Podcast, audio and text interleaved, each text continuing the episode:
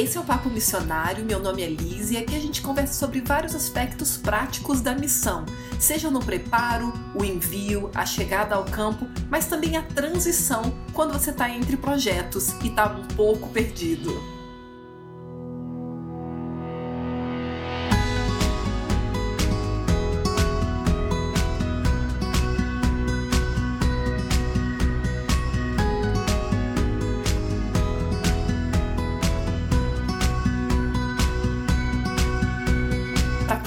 Projeto temporário de missão, esse é o momento que começa a causar um pouquinho de ansiedade. Outubro, novembro, dezembro de cada ano, vários projetos já estão quase terminando e muita gente que quer continuar em missão não sabe qual é o próximo passo. O problema maior com isso é que se a gente não sabe onde a gente quer ir, a gente não vai saber como chegar lá, não é verdade? Então a gente vai conversar sobre alguns assuntos importantes em relação à transição de uma missão para outra e algumas coisas que a gente precisa levar em conta para fazer decisões acertadas.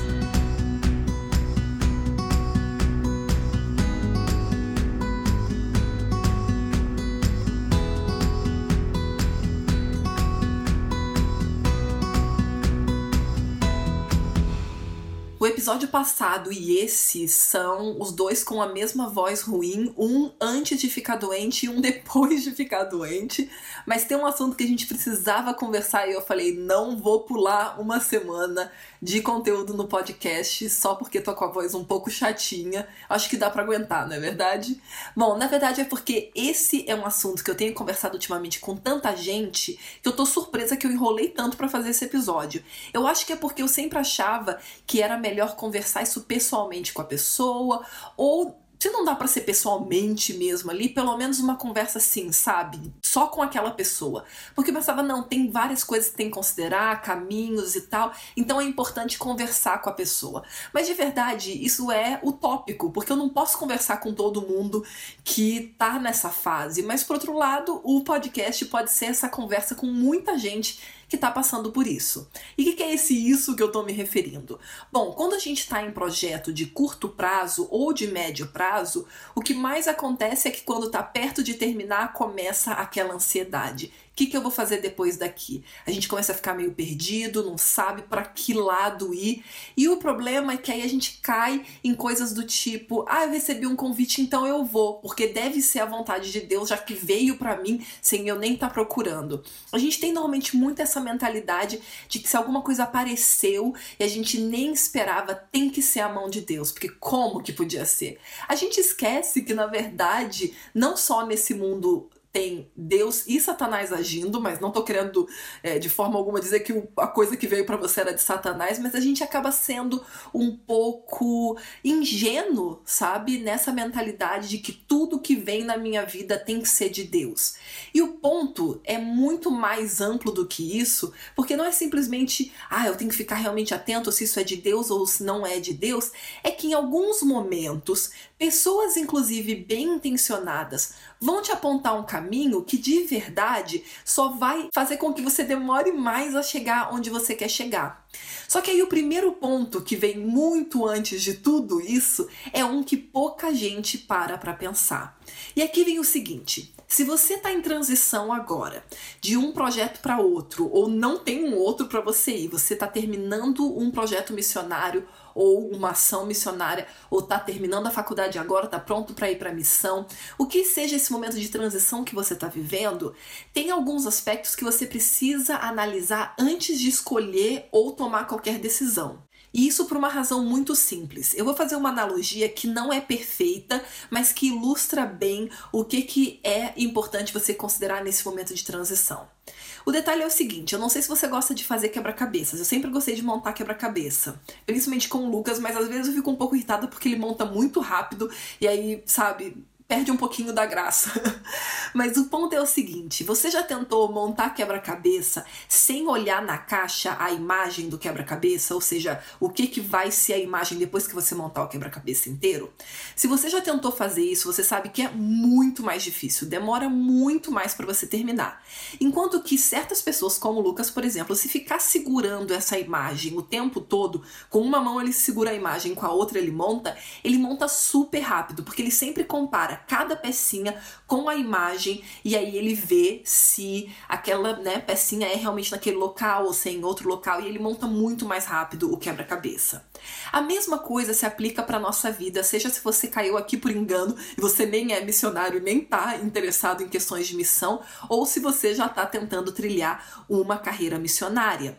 O grande ponto é, se você tem uma visão já clara do todo, do futuro, de onde você quer chegar, fica muito mais fácil pesar cada decisão, enquanto que se você não tem uma visão do lado da frente, o que que você quer lá na frente, o que que você, onde você quer chegar, você vai sempre ficar só pesando cada pecinha da, do seu quebra-cabeça com simplesmente um ar assim de ah, isso parece ser bom, não tem tanta coisa ruim envolvida, então eu vou nisso mesmo.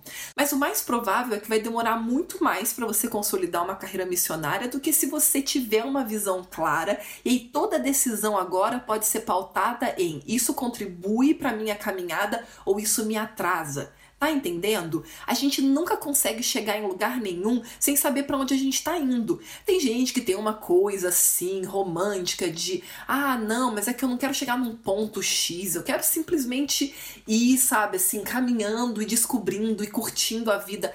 Eu respeito, só que por outro lado você tem que entender que nessa filosofia de vida vai ser muito difícil você estabelecer algo sólido e a longo prazo. Se é a sua ideia de vida, eu não tenho nada contra, mas entenda que isso não vai te permitir uma carreira missionária sólida e bem estruturada. O grande ponto aqui é você entender qual é a sua visão a longo prazo. E isso é possível fazer por alguns passos muito simples, mas que vão exigir de você uma atenção assim cuidadosa para cada um desses elementos. E não se preocupa que eu vou colocar pelo menos os pontos aqui embaixo na descrição do episódio para que você possa então fazer esse processo também. O primeiro ponto que você precisa prestar atenção e precisa descobrir antes de qualquer coisa é a sua paixão. Porque se você for tentar traçar o seu propósito de vida, o seu plano de vida, sem entender o que, que é a coisa que assim te faz mover, te faz acordar de manhã e querer viver e querer fazer as coisas acontecerem, você vai acabar desanimando provavelmente por obstáculos e dificuldades. Enquanto que se você sabe qual é a coisa que realmente te, que te mantém ativo, que te mantém se movendo nessa terra, você vai conseguir então fazer um plano que é mais coerente. Do que, que eu tô falando? Alguns podem estar pensando que eu tô falando de, ah, o que me move é o amor a Deus. Tá, na verdade, isso é o que te faz respirar e, e ficar realmente firme nos propósitos de Deus, é o seu amor a Ele. Mas em questão de serviço, tem que ter mais alguma outra paixão. Por exemplo, paixões bem concretas mesmo. Então, por exemplo, algumas pessoas vão ter uma paixão assim gigantesca por mulheres uma preocupação por mulheres, por exemplo, que tem que ser o ganha-pão da, da família porque o marido desapareceu e aquelas mulheres precisam correr atrás do dinheiro, mas às vezes elas não têm uma formação, não têm uma habilidade já desenvolvida, ou se tem uma habilidade não consegue ver como isso vai se transformar em um ganha-pão, sabe? Isso, por exemplo, é uma paixão que eu mesma tenho. Outras pessoas têm uma paixão por crianças ou adolescentes em situação de risco, seja em comunidades pobres ou em favelas, em qualquer outra, ou até moradores de rua. Então, isso seria talvez uma paixão, né, que você possa ter também. Outra coisa é uma paixão por trabalhar com crianças que sofreram abuso, talvez porque a pessoa mesmo teve alguma experiência assim, ou porque a pessoa nunca teve uma experiência assim, mas tem uma preocupação muito grande em relação ao que desenvolve de traumas nessa criança por causa disso, ou nessas pessoas adultas, inclu inclusive. Até aqui a gente tá falando muito de pessoas assim, né, que estão num ambiente de pobreza e tudo mais, mas pode ser que a sua paixão também possa ser por pessoas influentes e ricas, mas que, por exemplo, são extremamente solitárias, vamos supor, ou simplesmente pessoas que são ricas, mas você sabe que tem alguma outra falta na vida dessas pessoas. A outra coisa também que pode ser que você tem uma paixão muito grande por pessoas que tiveram que sair do seu país ou do seu local, mesmo que seja dentro do próprio país, por razões de guerra, conflito ou de, de crise econômica, ou, né, no caso especificamente, refugiados. Outra coisa seriam grupos marginalizados, por exemplo. Você vê que, assim, são milhões as possibilidades e eu nem citei todas, mas é só para você ter uma ideia que isso seria uma forma de você entender a sua paixão por um público-alvo específico. Então, uma forma de encontrar sua paixão é estudar essas diferentes formas de público-alvo que pode ser um grande desejo do seu coração trabalhar por essas pessoas. Algumas pessoas, por outro lado, como o próprio Hudson Taylor, têm uma paixão por um país e esse país, eles querem trabalhar pela salvação das pessoas nesse país, ou quem sabe até uma parte do mundo, uma localização específica dentro de um país, ou uma área que nem é reconhecida. Vamos supor, você tem uma, uma grande um, paixão por pelo, por exemplo, pelos curdos, né, pelo Kurdistão, que não é um país reconhecido, mas você tem uma paixão por aquela, aquele grupo de pessoas, não sei, sabe? Ou você já acompanha o Joshua Project, que é aquele que tem aqueles grupos não alcançados para você orar, e Deus colocou um grupo específico no seu coração. Eu conheço uma pessoa, uma amiga que tem um grupo muito específico de afegãos no coração dela, então pode ser isso também o seu público-alvo, a sua grande paixão, ou pode ser especificamente uma localização no mundo. E aí, quando você entende essa sua paixão, tudo faz mais sentido, porque agora você sabe onde você quer estar, em, sabe? Num, num, futuro, em tantos anos, o que seja. Por exemplo, eu tenho muita paixão por pessoas marginalizadas, especialmente meninas que não têm acesso à educação e têm algum histórico de abuso ou de um, alguma coisa relacionada, por exemplo, a tráfico sexual e tudo mais. Não é uma coisa que, graças a Deus, eu passei na minha vida, mas é uma coisa que eu li muito durante durante né, os meus primeiros anos como adulta, e vamos fazer um parênteses aqui, eu considero, me considero adulta desde os 18 anos, é, eu, eu sempre li muito sobre esses assuntos, e aí eu comecei a perceber que isso é uma coisa que ardia no meu coração. Estou trabalhando com esses grupos agora? Não diretamente. Eu apoio projetos que trabalham, mas não sou eu que estou ali. Mas eu entendo que isso é uma visão a longo prazo. Porque, já que eu já entendi a minha paixão, eu já entendi que o meu plano a longo prazo tem que incluir o aspecto das finanças. E aí entra o segundo ponto. Depois que você encontra a sua paixão, você consegue definir a sua visão a longo prazo. Então, a minha visão a longo prazo vai ser tal. Por exemplo, vou dar um exemplo assim bem concreto do que é a minha visão e vou tentar fazer alguns panoramas de outras visões possíveis. Se eu quero trabalhar com crianças marginalizadas e que sofreram abuso ou que estão é, com risco de ser vendidas para o tráfico sexual, lá no Camboja, vocês já sabem que essa é a minha paixão, lá na fronteira com a Tailândia. Bom, se eu quero chegar nesse ponto, eu preciso criar um modelo financeiro que vai me manter lá. E o modelo financeiro que eu e o Lucas escolhemos é por meio de ter um próprio negócio e, no caso, isso se configura como missionário fazedor de tendas ou tent maker. Só que para a gente fazer isso, a gente precisa então primeiro consolidar esse negócio para que esse negócio gere o suficiente para que a gente se mantenha lá e mantenha possivelmente a escola. Estou aberta a levantar uma base de doadores? Estou, mas eu quero que isso seja primeiro uma coisa que eu tenha uma fonte estável de, de recursos por meio de um negócio. Então, isso já começa a me dar a minha visão a longo prazo. Então, embora eu já queria estar lá no Camboja, eu entendo que Deus está me usando enquanto isso em outras frentes, mas eu posso agora ter em mente como é que eu vou chegar lá, lá na frente. A mesma coisa acontece, por exemplo, com uma pessoa que quer abrir uma escola, vamos supor, lá num, numa vila no interior de algum país da África. Se tá falando de país pobre, porque a gente erra muito nisso, né, achando que a África é tudo pobre, não, a África é um continente inteiro. Então tem países mais pobres, países bem mais ricos. Então o que você tem que analisar é se a minha paixão é trabalhar com pessoas que não vão ter recursos e eu vou estar num país tão pobre que eu não vou poder trabalhar para me manter, eu preciso tomar todas as decisões baseadas em um modelo financeiro que vai me manter lá, seja uma base de doadores sólida, né, o que seja. Quando você tem já essa visão a longo prazo definida de onde você quer chegar, onde você vai trabalhar e como você vai se manter, você pode agora ir para o terceiro passo. Então, ó, não vamos nos perder aqui no processo, né? Então é o seguinte: primeiro, encontrar a sua paixão. Segundo, definir qual é a visão que você tem de missão a longo prazo. E terceiro, você vai fazer agora um planejamento estratégico. E isso, gente, a gente está falando de planos concretos. É pensar quando, onde, como, entende? Essas são, são três palavrinhas chave nesse processo quando, onde e como. E quando você tem esse planejamento estratégico bem claro, tudo faz mais sentido. Por quê? Vamos pensar então que você já tem claro qual é o seu público-alvo ou a parte do mundo onde você vai trabalhar. Então você vai fazer planos para quando, quando que você vai para esse local, e às vezes não vai ser ano que vem, vai ser daqui a dois, três, quatro, cinco anos, entendeu? E aí você vai ver onde especificamente que, que você vai e como que você vai chegar lá. E aqui entra uma coisa que eu acho muito curioso. Para a maioria dos brasileiros, isso parece uma visão muito pragmática e muito engessada. Só que, na verdade, até os nossos grandes heróis da fé, os nossos pioneiros da missão, eles tinham isso muito claro, na verdade. E é assim que eles chegaram onde eles chegaram e se tornaram quem eles são.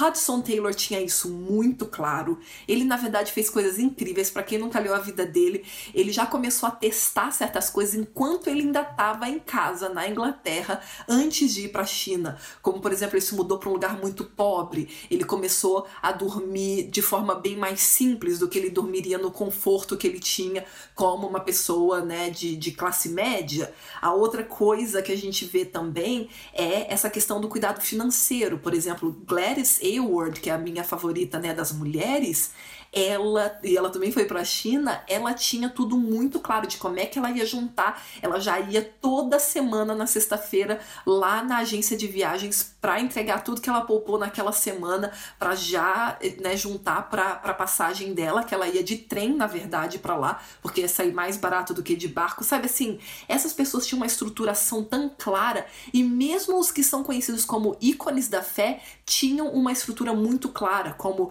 George Mueller, por exemplo se você lê a biografia dessas pessoas, elas tinham sempre tudo muito estruturado. Agora, sabe o que é o mais importante desse planejamento? Os três primeiros passos são muito importantes. De novo, você vai decorar até o final desse episódio. É encontrar sua paixão, o segundo é definir uma visão a longo prazo e o terceiro, fazer um planejamento estratégico. Mas sabe por que, que esses três pontos são tão importantes? É porque tem um quarto que vai mudar tudo para você a partir dessa definição de todo esse pacote. O detalhe é que o quarto ponto é que agora você só vai guiar suas decisões por esse essa visão maior, por esse plano maior que você acabou de fazer. Agora você não vai mais tomar decisões porque te convidaram para algum lugar, porque surgi, surgiu uma possibilidade. Quantas pessoas eu vejo que terminam um projeto de um ano e vai para outro, e vai para outro, e vai para outro? Porque fica pensando que o fato de ter sido convidado, o fato de ter, sido, ter recebido um convite é o que define tudo, é o que mostra que é o caminho certo. Só que essas pessoas estão ficando cada vez mais longe de uma carreira sólida e concreta, porque elas ficam indo só no. no é praticamente uma versão é, cristã do deixa a vida me levar, entendeu? Só que a gente bota, a gente joga a culpa em Deus e fala que é Deus que está levando, entendeu? Quando na verdade, se a gente volta para a analogia do quebra-cabeça, você vai perceber que esse é o grande ponto. Deus pode te levar eventualmente a completar o quebra-cabeça, ou seja, ter uma carreira sólida? Sim, só que se você não tem uma visão clara, isso vai levar muito tempo, enquanto que se você tem uma visão sólida, você consegue montar o quebra-cabeça muito mais rápido. Você consegue chegar a esse ponto de uma carreira sólida muito mais rápido. E de novo, não é chegar lá no final. Por exemplo, eu não tenho medo de que uh, as coisas mudem no futuro, porque se não for Camboja, Deus vai me levar para outro local onde tá nesse panorama que ele tem me preparado, mas ter uma visão clara de com o que, que eu quero trabalhar tem feito com que toda a minha carreira vai sempre perpassando isso. Então a minha carreira tem se consolidado sempre no sentido de missão por meio da educação e desenvolvimento social, que é exatamente o que eu quero fazer lá na frente, quando tudo já estiver estruturado, com a parte também do modelo financeiro. E isso não me coloca de forma alguma numa posição de, ah, eu estou trabalhando para chegar lá. Não, eu já estou fazendo missão agora, eu já estou construindo uma série de coisas que estão me preparando para esse momento no futuro. Agora, o grande ponto é as decisões todas têm que ser pautadas nisso. Eu não vou tomar decisões que vão ser contraproducentes. Então, olha só um exemplo bem prático. Uh, vamos supor que você quer, vamos fazer um panorama aqui bem parecido com o meu, só para ficar mais fácil. Então, vamos supor que você quer trabalhar Na Ásia, resumindo, vai ter que falar inglês, você vai querer trabalhar com educação, então tem que ter algum já trabalho, uma experiência nessa área, e você quer fazer isso como missionário de autossustento. Então, olha, nessa análise aqui, você precisa estar tá com inglês supimpa, olha só que expressão mais antiga. Você tem que, né, pensando na questão de educação, já começar a ter é, experiência nessa área e tudo mais. E a terceira coisa é que você tem que começar a criar um modelo financeiro que seja sólido para que você possa se sustentar. Aí vamos supor que você está saindo de um projeto de um ano agora com essa visão de futuro. Aí alguém vem e te convida para fazer voluntariado vamos chutar aqui. Você vai fazer voluntariado aqui na Europa, num, numa instituição onde você vai, vamos supor, você vai trabalhar na cozinha, por exemplo, e vai receber um estipêndio para te manter lá de 150 dólares. Então volta para o seu plano, o seu plano, né, de futuro para ver se isso se encaixa ou se isso vai fazer você perder tempo. Então, primeira coisa, você precisa do inglês. Ah, Lisa, eu vou estar na Europa, eu devo aprender inglês, não é? Bom, não esquece que a vaga que você aplicou é para você ficar na cozinha. As panelas não vão te ensinar a falar inglês. Então, o que eu tenho de experiência de muita gente que faz voluntariado em áreas assim, jardinagem, manutenção, limpeza, cozinha e tudo mais, é que elas voltam falando muito, muito pouco. Só que isso é um ano e você vai estar tá falando só um, um básicozinho ali de oi, tudo bem, meu nome é Tananã. Segundo, a questão de educação. Você quer trabalhar com educação, você até estudou pedagogia, mas ainda não tem nenhuma experiência. De novo, ir para fazer um voluntariado onde você vai trabalhar na cozinha vai te ajudar de alguma forma? Se você não vai estar inserida com um ambiente de educação, faz sentido, né? Ou inserido. E terceiro, se você quer se autossustentar, faz sentido ficar um ano numa base onde você ganha 150 dólares e não se iluda, tá? Quando as pessoas ficam, ai, mas Li, 150 dólares é 600 reais, é melhor do que eu estaria ganhando aqui no Brasil. Não, 600 reais você ganha fazendo faxina no Brasil, de verdade. O ponto do, do, do detalhe aqui é que são 150 dólares para você viver na Europa. O custo aqui é também, né? Vamos por até que seja 150 euros, mas o custo aqui é em euro, então 150 não é igual a 600, 150 é igual a 150, entende? Então você nota que essa opção parece muito interessante porque alguém te convidou e parece que é a mão de Deus, mas não tá parecendo que tá caminhando com nada da sua visão de longo prazo. Agora olha para uma coisa muito menos glamurosa, mas que faz todo sentido para o seu panorama. Quer aprender inglês? Fica no Brasil, pega um curso de inglês e aprende em um ano. Se esforça em um ano e você aprende o inglês. É possível aprender em um ano? Eu aprendi em um ano, mas você tem que lembrar que eu estudava pelo menos uma hora por dia e isso era todo dia, mesmo com feriados bancários. um, a outra coisa, você quer ter um, uma experiência em educação. Pega um trabalho durante esse ano numa escola ou mesmo que você faça um trabalho, por exemplo, que seja faxina, entendeu? Para você juntar dinheiro, e nada porque nada que tem de errado com isso, é porque brasileiro tem uma coisa, né, que não pode fazer faxina lá do outro lado do mundo, mas não pode fazer faxina no Brasil.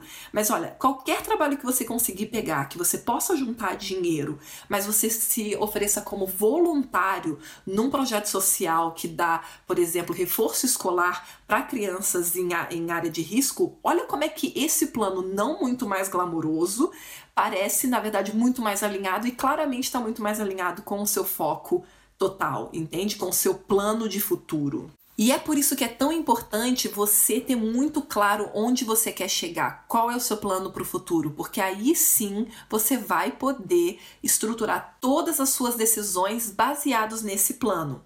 Agora, de verdade, se você é uma das pessoas que está ouvindo e que já está pela terceira vez em projeto de um ano e agora você percebeu que nada disso tem a ver com a sua paixão ou nada assim, não comece a se martirizar e, e sabe, ficar se punindo. Com certeza Deus usou esses três anos para te abençoar de diferentes formas. A única coisa que eu quero que você entenda é que daqui para frente você não precisa mais viver dessa forma, você pode ter um planejamento claro e Deus vai te abençoar da mesma forma. Ele provavelmente não precisava desses três anos para te abençoar nessas três coisas, por exemplo, que ele, te, que ele te abençoou em cada ano. Numa experiência em um ano, no outro você, sei lá, pagou suas dívidas, no terceiro você fez alguma outra coisa. O ponto é que Deus é capaz de fazer tudo isso muito mais condensado se essa é a vontade dele. Quantas vezes a gente acaba, sabe assim, espaçando ou diluindo essa experiência por causa das nossas próprias decisões que não estão bem estruturadas. Agora, olhe para o seu passado com misericórdia, foca no que você aprendeu, olha para o que, foi produtivo, mas também não fica se iludindo. Ai, não, Liz, realmente esses últimos cinco anos que eu fui missionário voluntário, cada ano em um projeto diferente, teve muitas bênçãos, foi muito bom. Eu acho que foi a melhor coisa não, não tenta se iludir também. O lado, o ponto da gente olhar as coisas positivas do passado nunca pode ser uma coisa para tornar a gente cego para os nossos erros também e para quem sabe uma falta de maturidade ou de estruturação.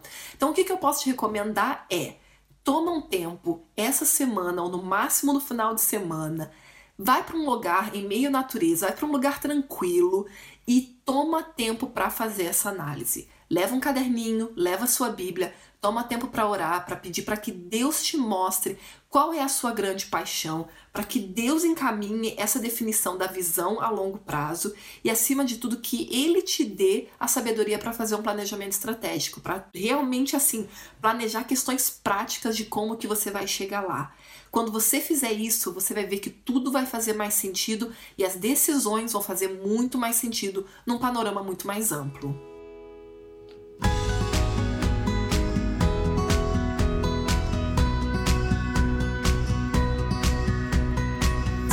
Transição entre um projeto e outro, ou entre uma fase da sua vida e outra, eu espero de coração que esse episódio tenha te ajudado. Eu sei que não é fácil tomar certas decisões, mas se a gente tem uma visão mais ampla, você vai ver que vai ficar até mais fácil tomar as decisões e eu tenho certeza que Deus vai te dar sabedoria para fazer isso.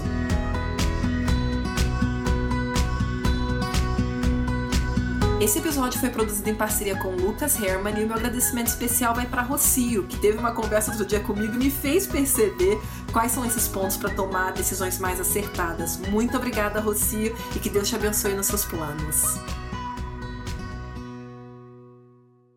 Ei, você precisa de ajuda para definir os seus próximos passos na missão? Na comunidade missionária, você aprende como ir para a missão, como ser eficaz e ainda se conecta com missionários ao redor do mundo. Clica no link na descrição desse episódio para saber como participar.